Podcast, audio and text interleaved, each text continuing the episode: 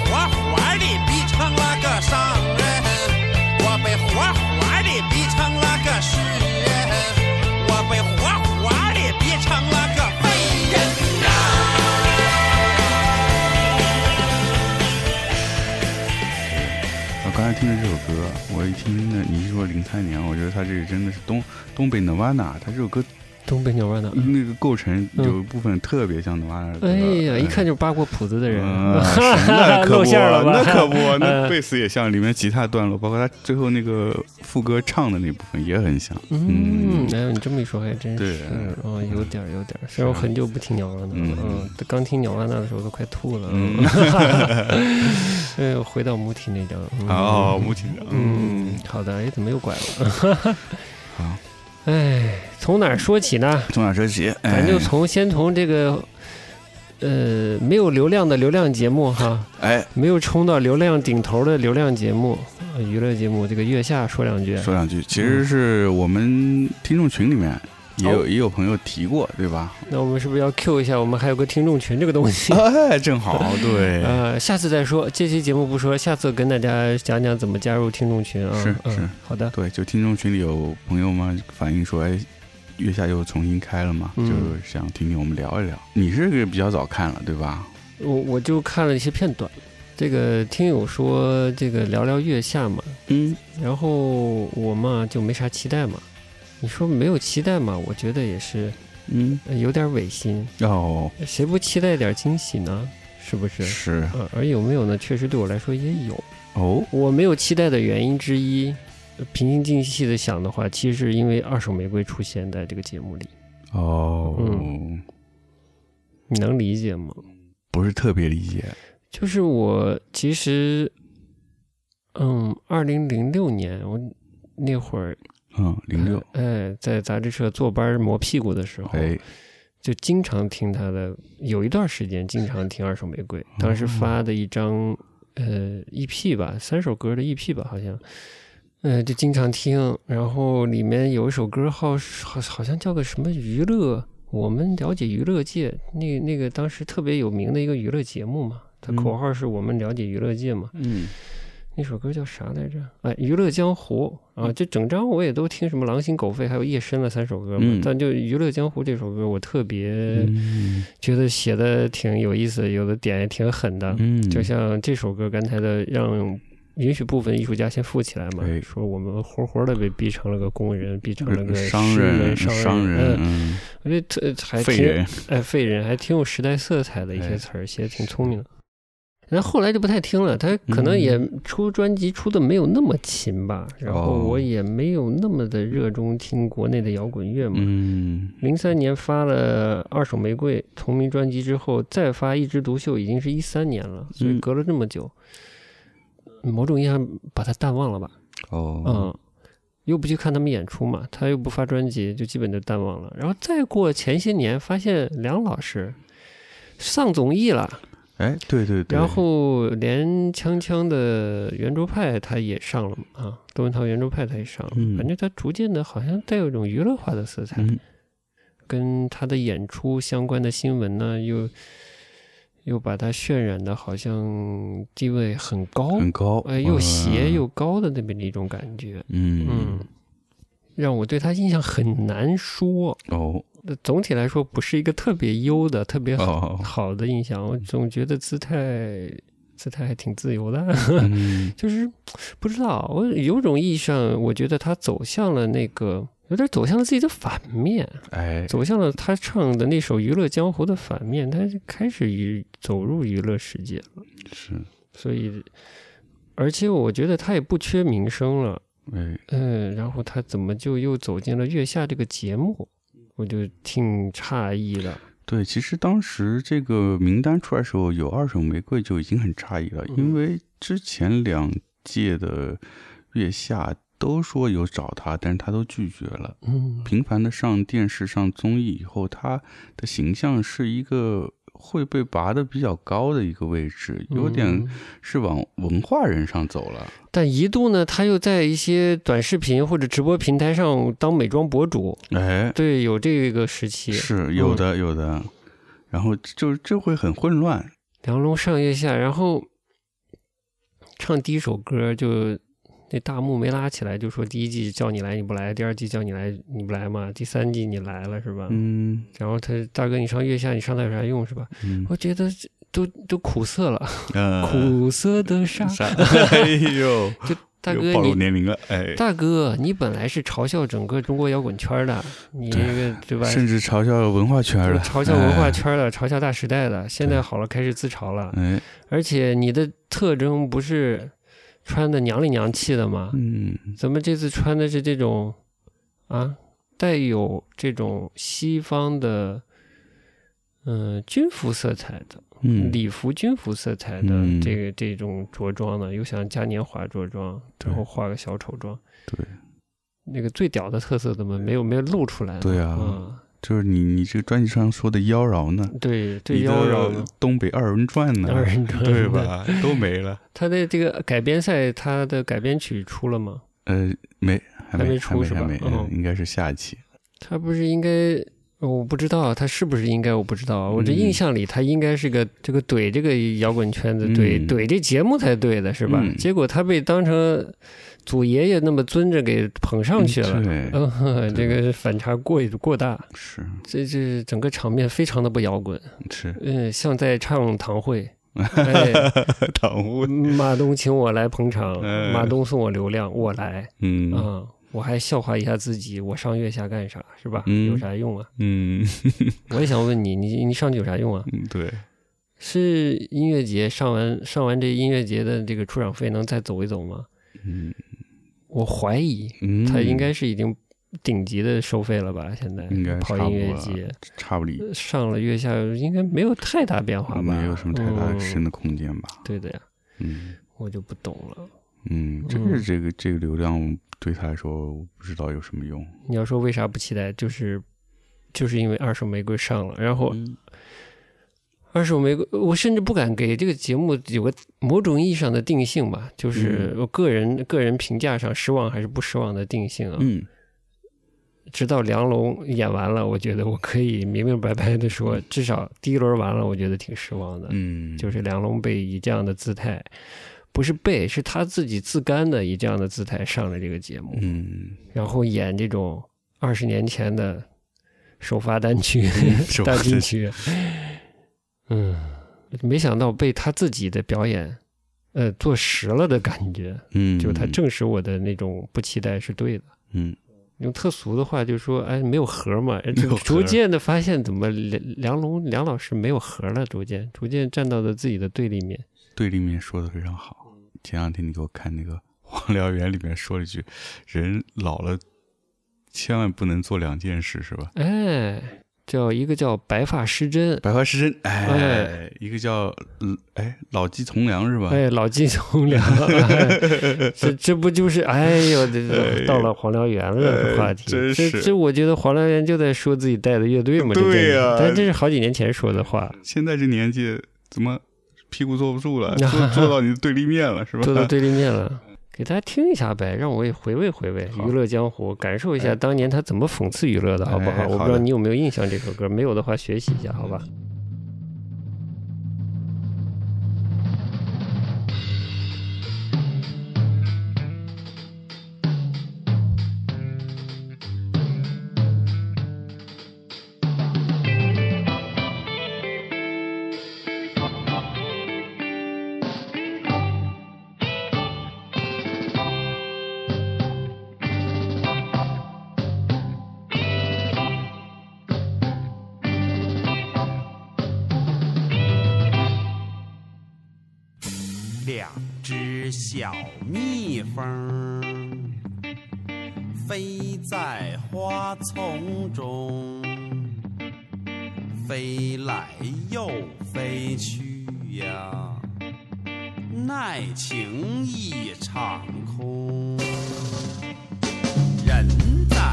在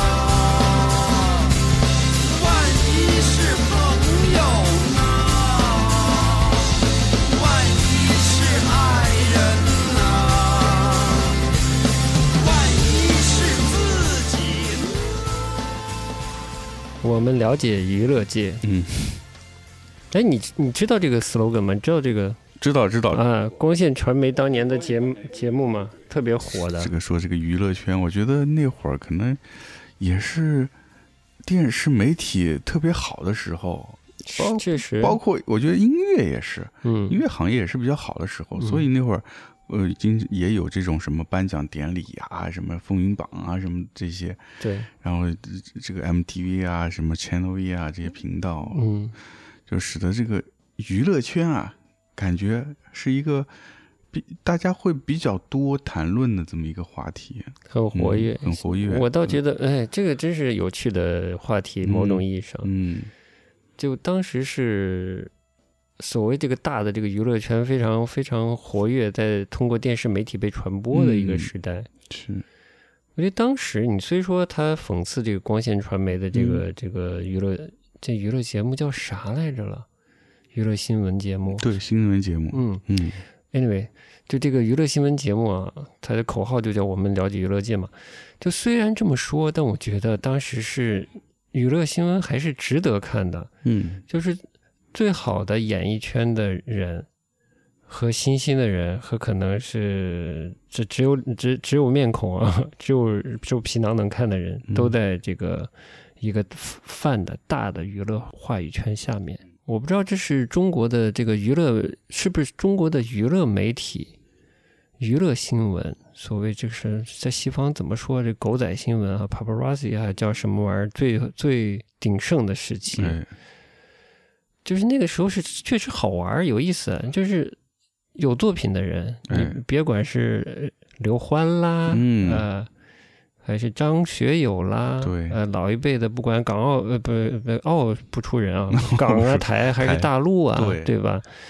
梁朝伟的片子啦，嗯内地有什么新片子了，行的不行的是吧？冯小刚的片子了，就是所有事儿都是娱乐新闻。哎，但我觉得现我现在也不不太看电视啊，然后这个现在的传媒环境，这些有作品、真正是有艺术贡献能力，也大泛娱乐产业里有艺术造诣的人的新闻呢，它不算是娱乐新闻，嗯，只有那种些没作品的流量艺人的新闻，它才叫娱乐新闻。是，我也不知道这是好还是不好哎，啊。嗯，就那会儿的娱乐圈更泛一些，对，嗯。嗯，嗯，对我印象里像崔健什么的也会上那个新闻，对对，一些摇滚圈的事儿。是，而且慢慢的就是整个这个，我觉得那段时间摇滚圈其实慢慢的在往主流走，嗯，借着这个电视媒体，包括什么呃风音乐风云榜啊，那个谁裤子还得过奖呢，哦我印象很深。裤子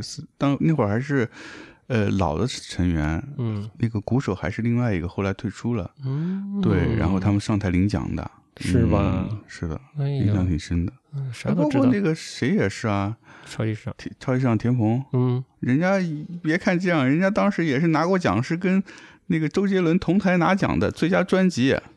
Holy 哎，真的是的，那个龙宽九段嘛，哦，龙宽九段，对啊，他不是九段嘛，哦，嗯，这这龙宽九段真的是直知其名，然后他的事迹作品对我来说都是盲区，一会儿你可以聊聊。对他是个谜，嗯，其实也没有很迷了，呃，对我来说还挺迷的。对，所以那会儿的那个娱乐圈还是挺有趣的，嗯所以呢，当时这个作品，我我这经常磨屁股的时候听，我就觉得，哎，嗯我觉得二手还挺有意思。但是这张 EP 又很奇怪，这张这张 EP 三首歌，每首歌都调的都不太一样。哦 第三首歌夜深了，又特别主流。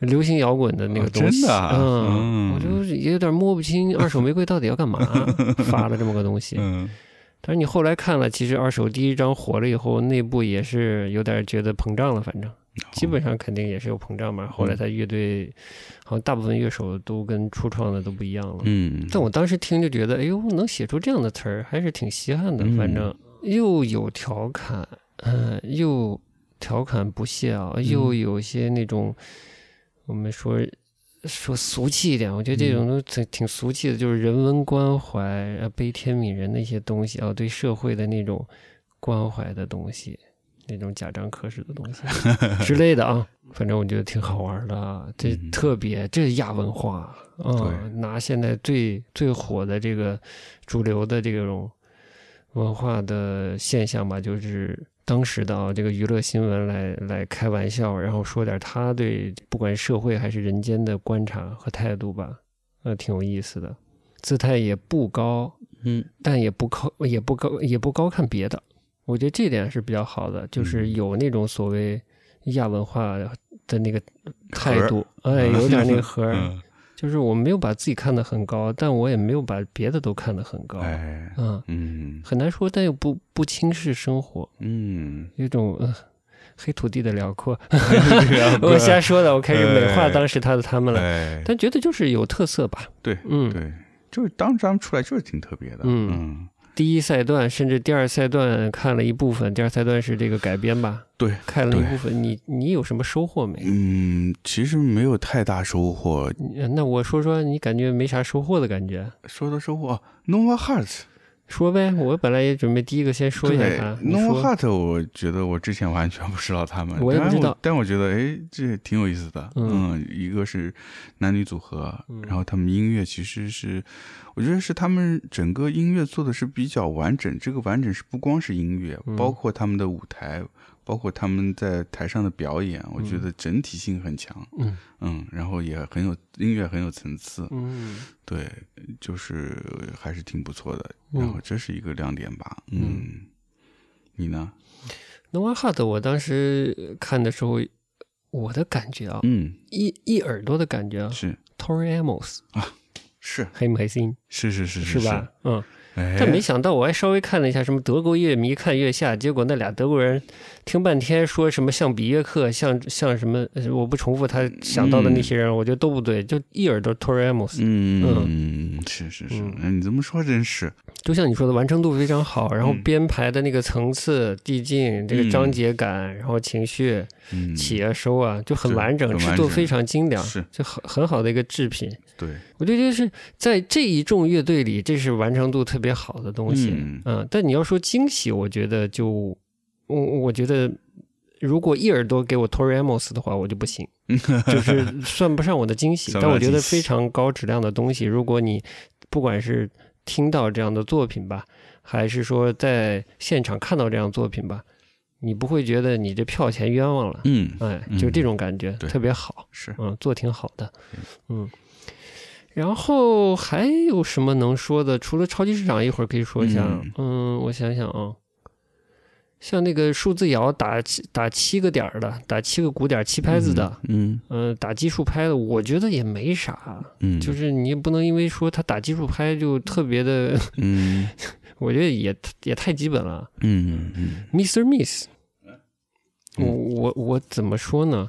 我觉得整个那个大编制的表演啊，挺有趣的。嗯然后他也这个那叫留恋吧，嗯他也想拿出那个绝世名伶的范儿了，对吧？哎，但我觉得这个台风啊，还是要练，台风还没到，有点儿该收的地方没收住，该放的地方没放好。哦，嗯，这个我觉得他可能还要多看一些爵士名伶的表演，去吸收一些经验。嗯，那个一转背的那个设计挺好的，但是那个那个监听的那个麦的接受接收器呢要藏好一点，不然很影响那个背景啊 好看的那个那个感觉啊。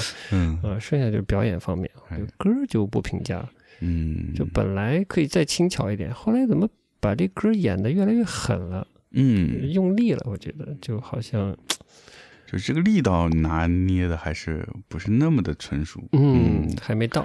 但那个场子这个范儿起的挺大的，对呃这是是一个好的方向，感觉。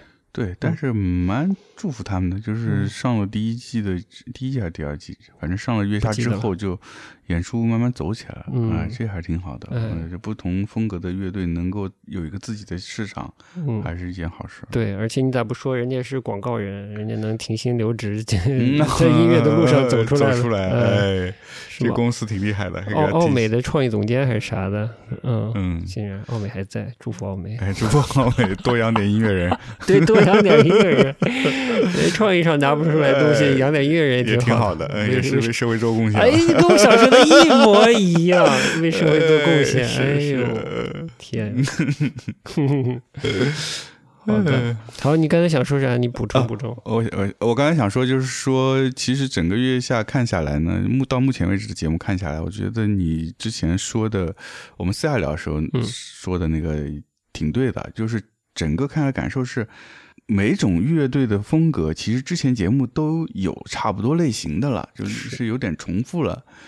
然后最重要的是呢，我觉得看月下呢，我是把它首先当成一个娱乐节目看的。嗯，但这一季呢，娱乐的元素呢要比前两季少。哎，你这是怎么说？比如说啊，前两季呢，它比如第一季是有新裤的，嗯，裤子比较娱乐嘛。哎，它各种说话的方式和那个台下的嗯、评委的互动。嗯，然后呢，嗯第二季呢，那那个叫谁？嗯，就就就是五条人，哎，五条人，我九九九这脑子五条人，哎，嗯九九九五条嗯。九五，哎。嗯，九五之尊。对，九五之尊，就五条人，他也是很有一些娱娱乐，或者说可以是这种娱乐节目能找到点的这么一个乐队。嗯嗯。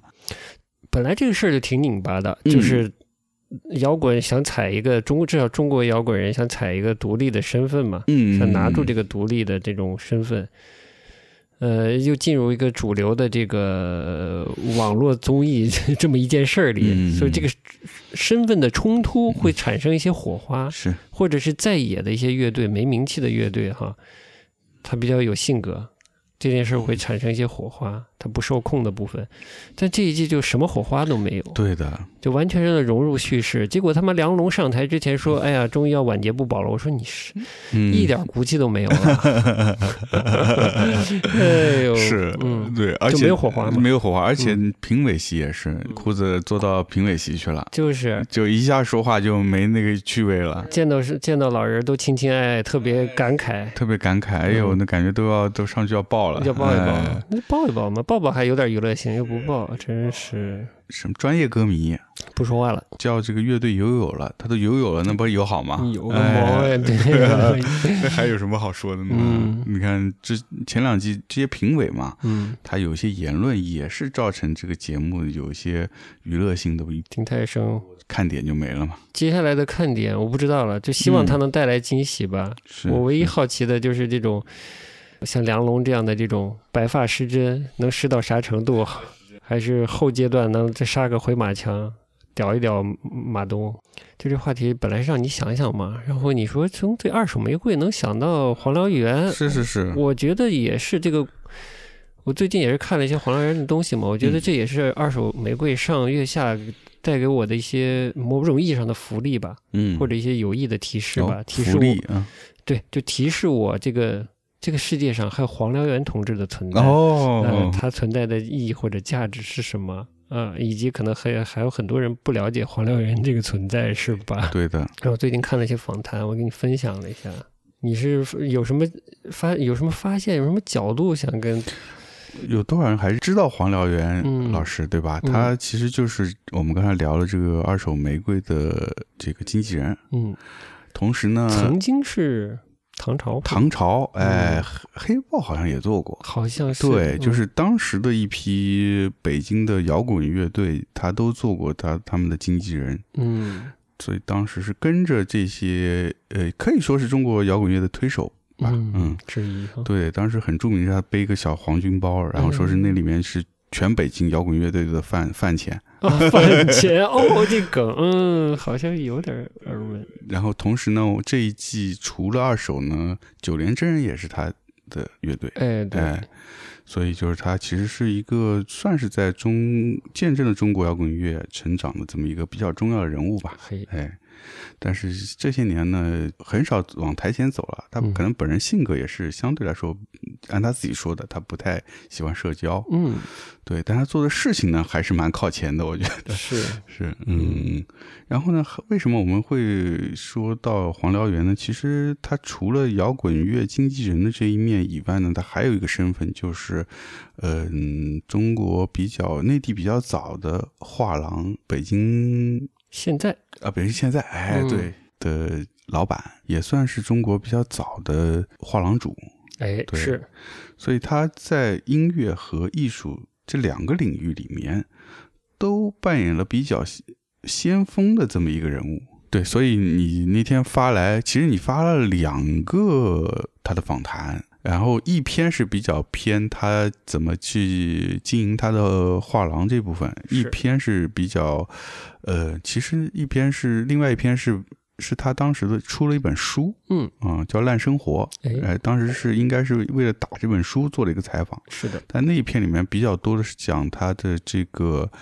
嗯，乐队经纪人身份的一些对于摇滚圈、摇滚乐的看法。嗯。然后这个里面为什么会说跟这个嗯二手玫瑰有联系呢？是因为正好它里面也提到了，是说他一直跟梁龙说，希望是二手玫瑰不仅仅是进入摇滚史的乐队，哎而是中国进的摇滚史对，而是进入中国文化史的一个乐队。对的，看了这个月下节目呢，嗯，我就产生了一个疑问是：二手玫瑰真的能进入中国文化史吗？嗯，像黄良源自己也提到过，说是哎，崔健嗯就是一个典范，嗯，对吧？他是摇滚乐队的乐手，但是同时他不仅仅是在摇滚乐中，而是进入到了这个文化史当中，中国文化史当中。嗯但对比的来看，我自己感觉可能梁龙还没有到这个状态。嗯嗯，影响力或者说就是我们前面聊的，他的对自己身份的这个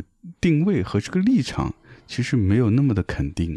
他一度就梁龙，我之前嗯。不知道什么时候是在 YouTube 还是在哪里嗯。看了个视频，他走在七九八，然后的一个访谈，嗯，有点儿有点儿有没有点儿那么个一条的色彩，我忘记了啊，啊，一条、哦、不不一，定是一条拍的，他就说其实只做摇滚乐呢还不够，嗯。还希望就是做艺术，嗯哦，嗯，然后这个当代艺术，嗯总之把当代艺术抬得很高，然后觉得自己应该也有这方面的表达，通过当代艺术，嗯。哦，不甘只做一个摇滚乐手，哎，想嗯做艺术家，当时有有这种在媒体上的表态，有过。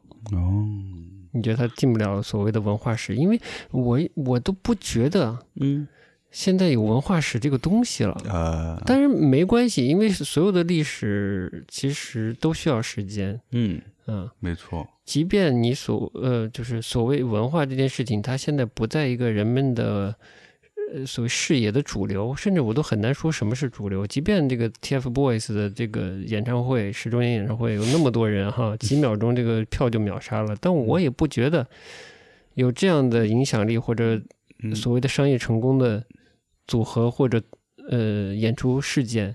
就进入了一个所谓的文化史，我很难说。是哦，挺难说的。但可能它也算一个现在当下中国文化的一个一个一个侧面。嗯你说大众消费的商业的文化，它也是一种文化。它作为文化现象，如果有一个比较涵盖比较广的所谓中国文化史的话，可能现在的这些呃流量明星造成的整个的所谓这个文化娱乐制品或者文化娱乐消费，不管是演出是网剧这些东西，我觉得也都会进入一个呃语境比较宽的所谓中国文化史。嗯嗯，就这里面的身份只有消费者和提供服务的人，或者是提供商品的人，好像很难看到这种就真正的有个性的和有个个体价值的东西，或者是有群体意义的，嗯，呃，这个文化价值的，是，我觉得你说可以提提亮、嗯。提提亮出来的东西，成为一个时代有时代性的，很难找到这样的东西。嗯嗯，对，对，我觉得你说的是群体意义，对，嗯。就它有群体意义，它它能够影响一个一个时代的这个这一群人，嗯这个它有这个意义的话，我觉得可能才能称为说有可能是有文化史价值的，嗯，对但现在就是有有大体量的消费。对，嗯，有有粉丝，所谓的粉丝群体，有偶像，嗯嗯，有粉丝间的这种斗争，嗯但好像没有什么在人类文明的进程上拿得出来值得说的东西，或者对当时当下我们所面临的这个社会或者人的心灵的危机有什么触动，或者有任何的启发，就是就是所谓文化价值的东西，好像是没有的。嗯这是一个领域的，但虽然有很多人参与好花钱进去的，但可能就是它只是更多的消费行为。就是我觉得有一个呃前几天听了个什么节目之类的，就说在商品社会里，只把人描述成这个消费者是很单一的一种描述。嗯嗯至少崔健到目前来说，他一直保持他最初衷的那个本色。同时，就像黄良源在他的那个访谈里说到，他影响到很多的当时的年轻人成长起来以后，变成现在的精英阶层，嗯，就这个影响力也是很大的。是的，对，所以他是通过他一直保持的自己的姿态，达到了他可能超过他原先的那个非主流的那个状态下的影响力。就是我觉得崔健啊之前看一些访谈嘛，了解到的他，他非常相信自己做的事情，而且，我说的夸张一点啊，他对摇滚音乐，或者是舶来的一种西方音乐，以摇滚乐为主的这种嗯舶来音乐，他也会加些布鲁斯之类的东西啊、嗯嗯，他是有信仰的。嗯我说的夸张一点啊，是有信仰的。这种信仰在于他内在的那种态度，嗯，就是要有反叛性，对，就是要有自省，就是要跟他认为他看得到的假丑恶要站在对立面的。对，嗯，对，我觉得这个是他一直坚持的。对，嗯而且这我觉得这是摇滚乐的最本质的一个点。嗯嗯，那有钱摇滚人感叹感叹了一下，接着说，嗯嗯，所以他一直能做到这样的，嗯所以才达到他这样的影响力。所以甚至是我觉得到目前为止，应该是在海外来说，中国乐队最有影响力的还是崔健，我觉得没有别人应该。我说的不好听点儿，我咱们就是放开点儿说，我觉得发展的趋势逐渐就透出这个身份不同了。嗯崔健一开始，呃这话题又旧的很了。就崔健这北京大院孩子，他一开始玩音乐，他不是为了活着。嗯但是其实我们后来这个中国摇滚乐、摇滚乐这个圈子里啊，有一些啊，呃，现在也挺成功的队儿哈，他玩摇滚就是为了脱离他原来的生活环境。嗯嗯，他跟进城打工的那个区别不太大。哎就觉得摇滚乐好像是个好选择，又能我靠，又能又能打引号的散德性，又能又能哎，就是尤其年轻的时候嘛，还想特别想张扬个自我哈，觉得自己厉害哈，嗯，还能养活自己，满足虚荣心，还能活着哎，说不定还能活得挺好。特别合适哈。嗯，这些选择真是，但其实就是走一条特别苦的路嘛，在在什么，在那个摇滚村，就跟画家村一样的地方哈，窝着哈，平房里，哎，就希希希望有一天自己能走起来，能活起来哈。嗯虽然也不知道该怎么走起来，但我不知道黄燎原跟二手玫瑰跟梁龙他们的这个缘分怎么起来的，嗯但我觉得呃梁龙当年也挺行的，嗯，啊，就拿出来的东西也确实有特色。确实有特色。然后呢，也遇人也疏，嗯哼遇到黄燎原，嗯，你像他第一章里面的作品，什么让部分艺术家先富起来，这明显就是跟他当时交往的圈子有关系，就是跟黄燎原的圈子有关系。对，我觉得是黄燎原带给他的一些在北京的见识，哎，嗯，接触的人圈子跟他在黑龙江还是在哪儿乡下是不一样的，嗯。嗯，才导致他能写出这样的歌。嗯。他可能是蛮聪明一个人，他把在北京的一些见识和自己一些朴素的东西融合起来，嗯。再加上二人转的那种诙谐讽刺啊、嗯，不把别人当人，也不把自己当人那种态度嗯。拿出来，哎，做成挺有意思的东西。嗯。基本他就是二手玫瑰，当初梁龙进北京玩音乐，他也是一个说说实说的实在点儿，就是乡下孩子进城想当明星的明星梦这么个事儿。那后来你看走着走着就进入这个当明星这事儿了，嗯就乖乖当明星了，不能说乖乖啊，这有多乖不知道啊。本来他是个，你听这个娱乐江湖，他是一个站在对立面，他甚至站在摇滚，摇滚都没有多主流哈，虽然是是没有以前那么地下了，嗯，但没主流到哪里去，没多了不起的一个事儿，他都站在嗯这件事旁边儿，呃，这戳戳摇滚的戳摇滚脊梁，但当时可能就是为了彰显自己的不同，想在摇滚里得到地位嗯 而戳摇滚乐。说大哥，你玩玩摇滚，你玩它有啥用啊？是吧嗯？但自己其实内心，我觉得还是想当一个摇滚明星的。这其实这个矛盾的种子早早的就已经种下了，然后他就没有坚持住，这个跟主流的这个关系一直诙谐下去哈，没有。我觉得这看到现在这一步是没有，他回得去回不去另说吧。这就是我们能看到他跟崔健的不同吧，嗯嗯是的，就是骨子里想火想红的那颗心还是挺怯的，嗯呃，不是不能说怯吧，就是逐渐的又冒出来了。嗯，我不知道你知不知道他跟王菲的那那段事儿，我还真不知道。嗯哇，这么拔？啊，来来来，扒一下。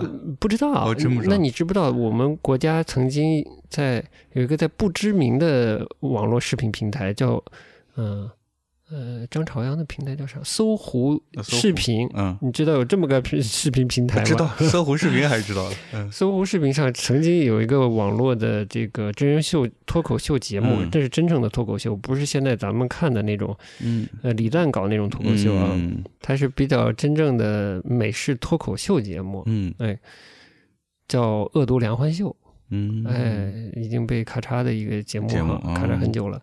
然后呢，他当时因为梁欢是我也不知道他怎么就打进了北京的这个音乐和文艺的这圈子吧，他认识嗯蛮多音乐人的。嗯呃，有一期就请了梁龙上节目，嗯这大家有兴趣可以到 U U U 这个到 YouTube 上扒坟去嗯 看黑历史去。嗯然后他就大概就梁欢逼问梁龙嘛，就是说说这个跟这个天后之前的往事嘛。嗯这个梁龙就稍微交代了一下，就是有一年是好像是天后的经纪人，嗯。呃，找到了梁龙嗯。说想认识，嗯。哎，说还说带上 CD 去什么的，反正就去了，就认识了。哎。嗯，当时我不知道是哪年的事儿了哈，嗯我不知道。二手玫瑰走到啥程度了。嗯，然后他那意思呢，就是觉得还是有差距，嗯就是他举了个小例子，他就说天后问他住哪儿，他说住望京，然后天后就问他住哪个别墅。他心里就咯噔一下，那我估计就是没住别墅呗，住别墅呗，啊公寓呗。对嗯然后，反正他就觉得渐渐觉得不是不是一路人，嗯。呃，不在一个层面上的，嗯嗯，就觉得人家是巨星，他还是在跑当年的，可能跑当年的音乐节啊，可能当年音乐节还跟现在音乐节还不在一个嗯。不在一水平线上吧，嗯、说恶心点儿不是说恶心，说实际点儿，就是可能这出场费也不在一水平线上吧，嗯。嗯就觉得，就后来就就就那特俗的话叫走着走着就散了，他跟人家走散了，人家啊跟、呃姓谢的小朋友走到一起了。嗯，嗯但我觉得呢，这就又透出来他自己的问题了，嗯就他怯了，嗯我觉得是有点儿。嗯再加上不能说人家是天后，就一定就就怎么着。我的意思是说，王菲找你你就去啊？嗯，你是姿姿态这么低啊？就是啊然后王菲问了你，你就你就就王菲问你住哪别墅，你你就心里就咯噔了，嗯你就不能给人说个住地下室吗？哎，又怎么了呢？对，是吧？对，谁上赶着谁见嘛，他找你的呀，是吧？哎，你这个态度很好，是这意思哎是这意思，就他觉得不合适，他就算了嘛。但是你你不能说因为是天后找你，你就看上人家了。那我觉得第一心态有问题了，哎，第二，然后回答的时候就觉得好像这个身份差又找到了，心态又往把自己往下走了。嗯，那我觉得就跟你唱的歌的那个姿态不一样了。嗯嗯嗯嗯，对，完全不一样，呃，所以你我觉得不能怪天后说怎么着了，天后人可能就是天后，就是下意识就问哪个别墅了嘛，是，那你也不能怪人家，是对吧？啊？嗯，嗯，再说天后不天后的跟合适不合适两回事儿，呃，哎，跟人问你啥问题也是两回事儿。对的，嗯，我嗯觉得我这咯噔一下，我觉得哟，好像对这两龙的印象有点变化。嗯，就是这样的。明白了。倒不是说这八卦有多明，白明白，嗯嗯，完全理解你这意思，嗯，对的。对，你说这个满脑光过来问我是不是住在地下室，我就咯噔了。这是有啥啊咯噔了？就是地下室。这这是啥 事？我们就在地板上录音的，对不对？所以就有点怪。这个我觉得这就稍微走的稍微说的稍微深了一点，可能。嗯嗯嗯黄良源呢，肯定是我觉得黄良源是挺有意思，大家有兴趣可以看看他访谈。嗯嗯，他肯定，呃，但是我就是蛮奇怪的，嗯黄良源为什么这带的，就后来带的这个摇滚乐队啊哈，呃像二手啊，像九连啊，都带着一些地方色彩。嗯但你说这种地方色彩，他怎么能逆袭进入他所希望的？嗯，他带的摇滚乐队能进入中国的呃文化史这件事儿，呃我其实看不太清楚。嗯嗯年轻人骨子里的那种反叛劲儿、不服的劲儿，我觉得就是都有。都有。呃，梁龙当年的表达不太一样，但都有。嗯。九连真人也有，也有。嗯，但怎么进入文化史我就不知道了。其实呢，呃稍微讲两句啊，呃黄燎原他不是这个现代现代画廊嘛，现代画廊，哎，嗯。很早就接触现，就创办了现代画廊，嗯。是中国当时没有什么嗯。能称得上专业画廊的那个时代。对，他因为他其实也是北京大院孩子了，我原来不知道啊。嗯是新华社，是，对新华社，新嗯华社，，他爸嗯当年新华社驻美的记者，记者，啊所以也是跟外面有接触这都是，哎呀，这都是在特殊时期有特殊资源的人，特权呃别嗯别别说特哎权，还不至于嗯，嗯有特能接触到特殊资源的人，在那个时代的特殊。现在你打开你的破手机，啥都看到。嗯 就他当时这也是在那个大时代里，嗯，嗯，也是在那个宋宋怀贵的那个时代里，宋怀贵，嗯，所以他当时接触到了不同的人，也有这个眼光说，对。呃，中国没有专业的画廊，是。稍微专业点画廊都是外国人开的，嗯。呃，香格纳之类的是吧？也没几家，也没几家。嗯然后他又因为因为那个时代，那可怜兮兮的摇滚人跟可怜兮兮的美术家们啊、艺术家们是一个生活状态。差不多，哎，他就接触到这帮的人了，哎，嗯，然后摇滚的他带带，然后美术家他说是不是能帮人家做展览，嗯，甚甚至说后来做画廊这条线，也挺有意思，大家有兴趣可以去了解了解嗯，黄良源是个什么人，嗯呃，干过什么事儿。哎，倒是说，呃，一会儿还能拐拐到艺术的一个话题哈，哎就是这一次月下三的这个对我来说是一个大发现，我以前不认识的嗯，超级市场，对，超级市场，嗯，，对，超级市场我是相对来说，呃，稍微熟一点吧，太牛逼了！有一个有一个这个这个这个懵懂少年竟然排队去买超级市场的 CD 吗？是这样，是这么回事儿。哦就是那会儿上高中，每周六夜间有一个摇滚乐节目，然后突然有一天他说：“哎，我们中国的第一个电子乐队，他们出了新专辑，嗯。然后在哪里哪里有卖。”然后呢，就那天第二天我就去兴冲冲就跑去买了，买了以后觉得哎，封面也挺酷的，就是那个设计上啥啥也没有，是 就是一个绿色嘛，就是一哦。哦个一个一个一个像肌理一样的，嗯。然后印了印俩字模样，然后回去听了以后呢，说实话，我第一个感觉跟没有太特别，是说它没有我之前听到的西方的那电子乐那么电子，就是说有运用到一些合成器啦、什么音序器啊，用到这样设备，嗯。但它其实的真乐器成分还是挺挺多的。哦，但是呢，听着听着呢，就觉得哎好听，哦，就是它的音乐，就是因为是有了呃有合成器，有电子乐，甚至鼓机，然后加上真乐器，使得就觉得它音乐很丰富，哎唠这么专业啊，接继续，然后就嗯层次很多，啊有层次，然后那种氛围感是它不像摇滚乐是那种给你直接一拳的那种力量，嗯，它是慢慢慢慢慢它是慢慢给你一脚。打动人方式不一样。先听听歌好不好？好啊听一听，咱们再接着嗯聊好了。好的。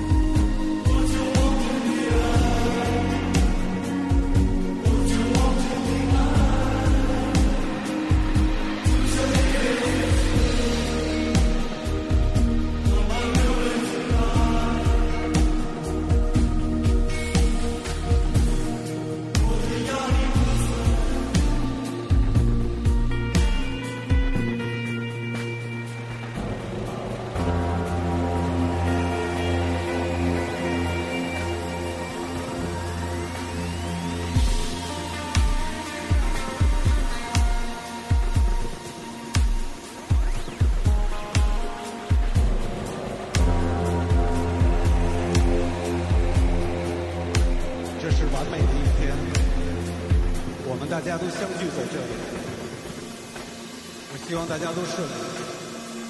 大家好我们是超级市场。谢谢你们。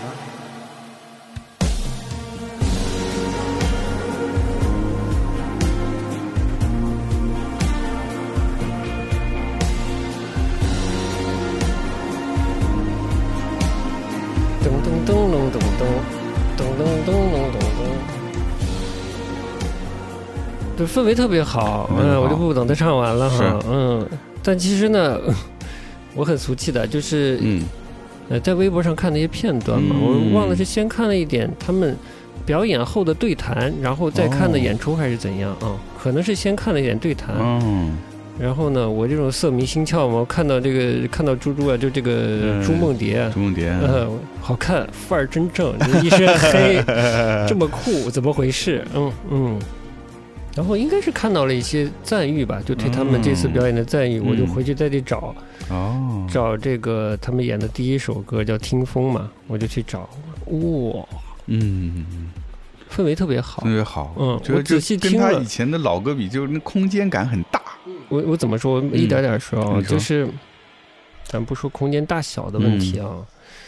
我这个人呢，嗯哎，虽然有时候会偏激呢，但整体我是比较相信理性思路的。哎啊，我是个是个还是整体是个理性的人嗯啊，呃，讲逻辑的人。嗯嗯，其实这种状态是挺枯燥的一个状态，就是哪种状态？就是你希望你，我希望我对整个世界的了解，除了人，对嗯整个世界的了解是一个理性的，嗯嗯，是个讲逻辑的状态去了解这个世界，呃，不是一个混沌的状态啊，不是一个纯感性猜测认知，就信我是相信科学的人，嗯 虽然我相信科学有有边界哈，但我还是相信科学。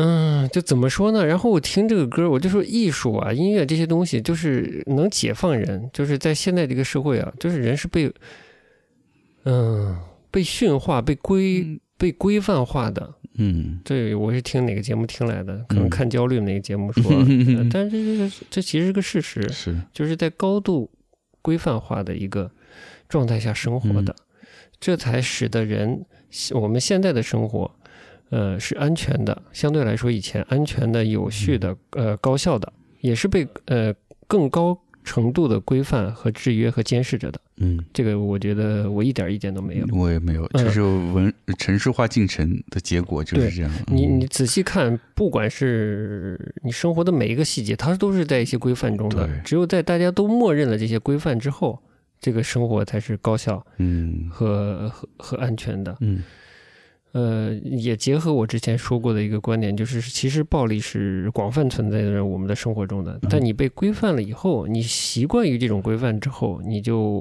因为你是避险的嘛，你就不触及这个社会潜在的那个为了维护规则而存在的那个暴力系统的。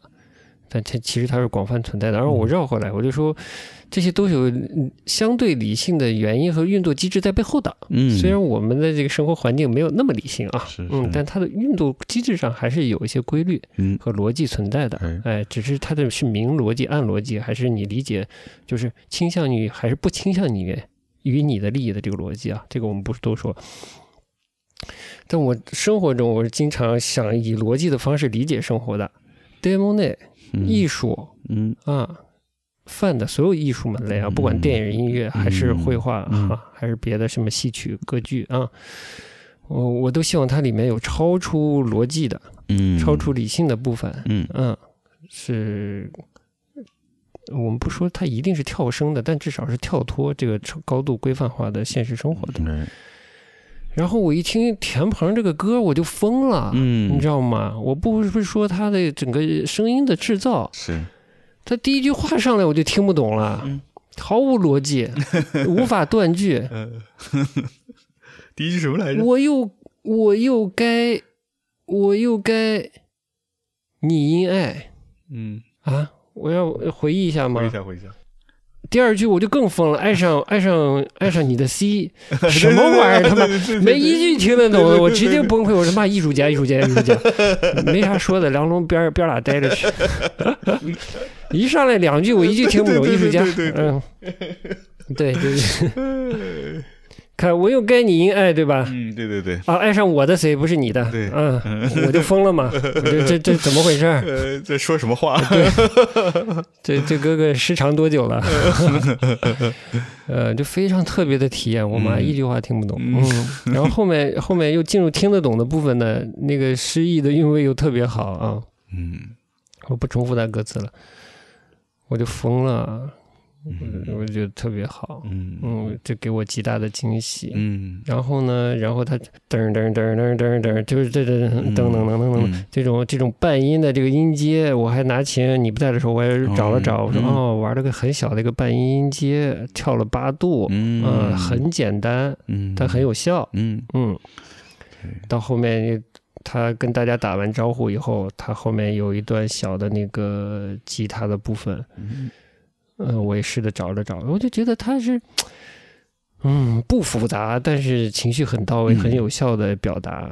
包括你说的那个词个声场做的很宽广的感觉，嗯我很喜欢的一个点是什么呢？就是我看的不多了，就是这种表演后赛后的这种，呃，什么大乐迷还是什么的，就是马东、嗯亚马东、亚东之类的，跟呃一堆东和裤子嗯他们和台上的这个表演艺术家们的沟通哈聊天儿。超级市场这部分呢，亚东就说了。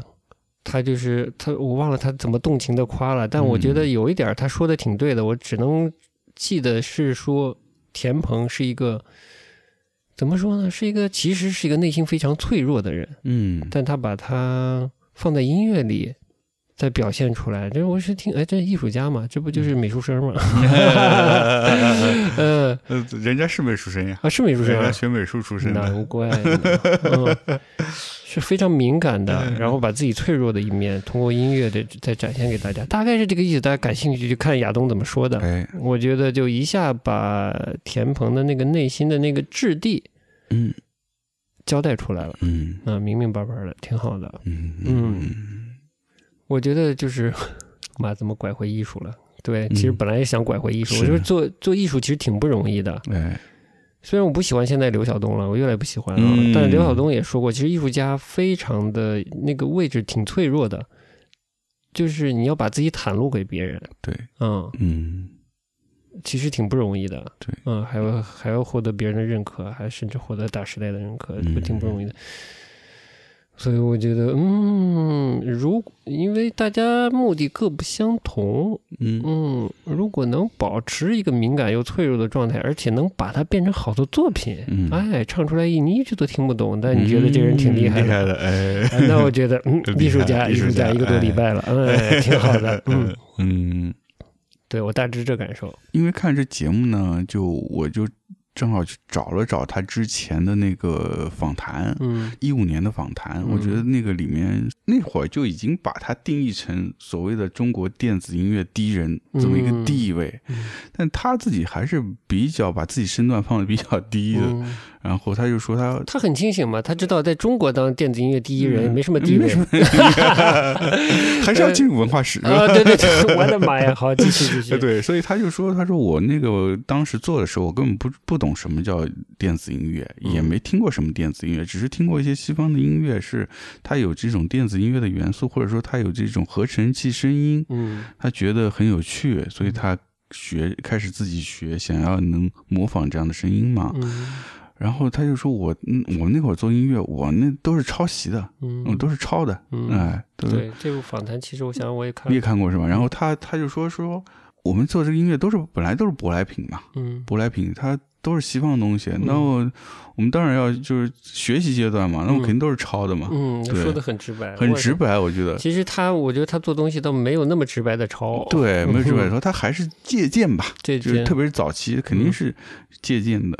所以呢，当时我看到这段呢，我们跟斯嘉丽就跟你聊，我就是就联想到了最近一个艺术圈的很热点的事件，对了，就是叶永青哎，的抄袭案抄袭案，就是结案，算是结案吧。应该算吧？是不是要一审吧？啊，一审可能好像是审对对审判嗯对，就是判他输了嘛。对二度发酵这事儿，第一度是爆出，对被人知道了你抄我的，抄了几年了，被人放到网上了这事儿。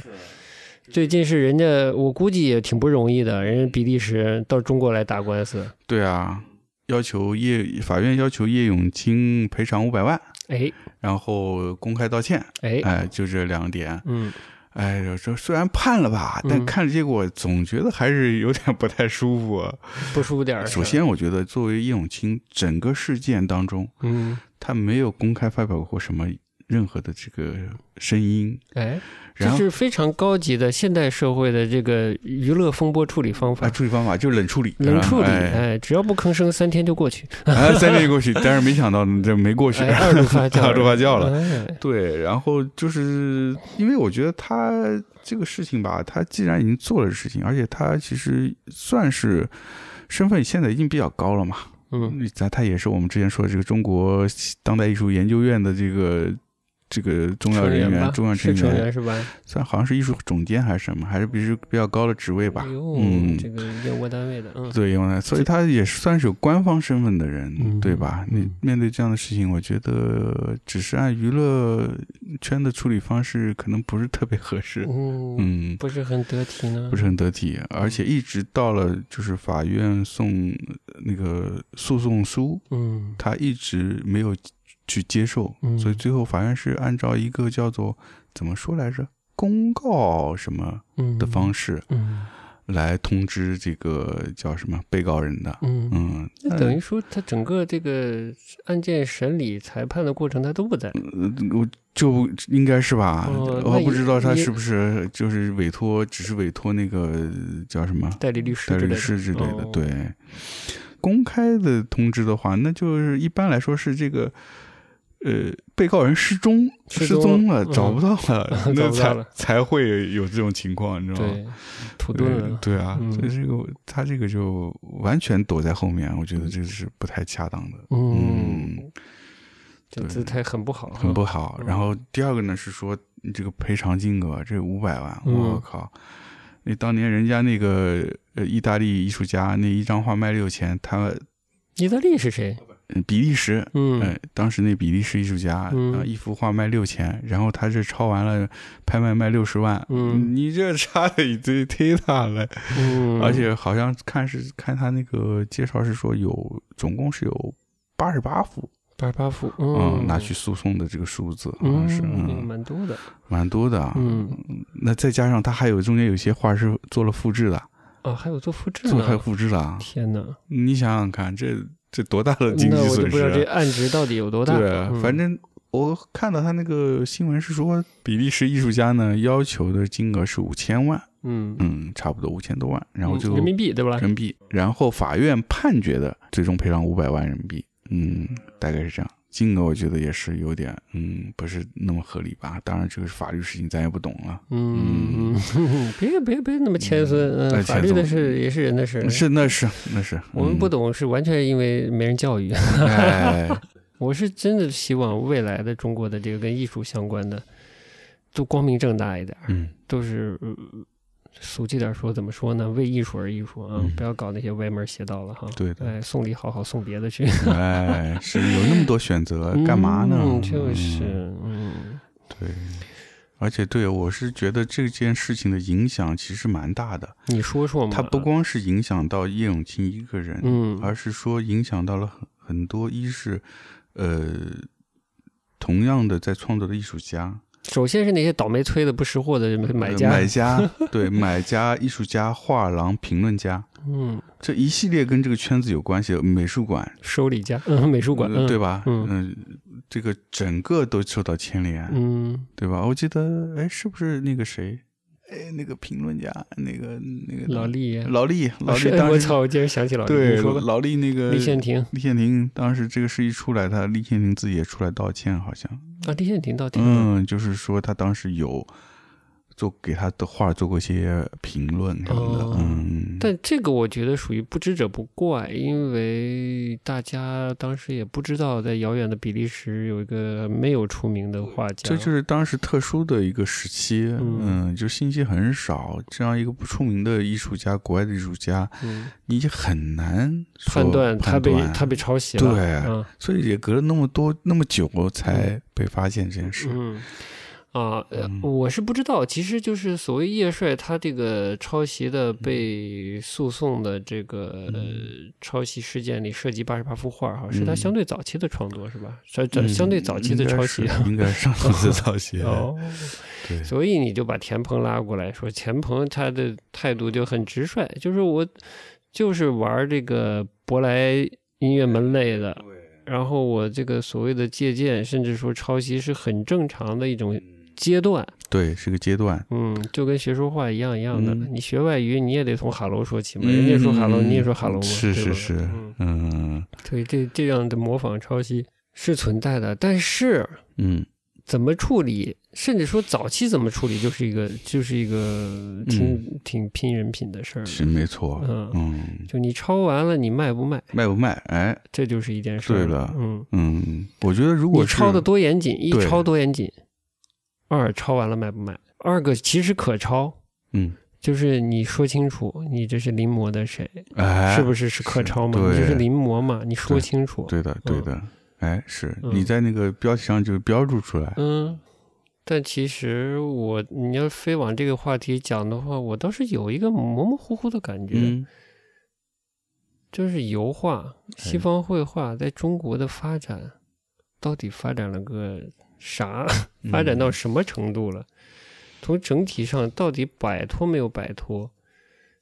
像中国音乐一样的这种中国流行音乐这样的，整体处于一种模仿阶段的，嗯，像黄良人说的，我们的摇滚音乐就处于一个初起步期嘛。对的，我们的是不是这个西西方绘画也处于一个起步期？嗯，一样的。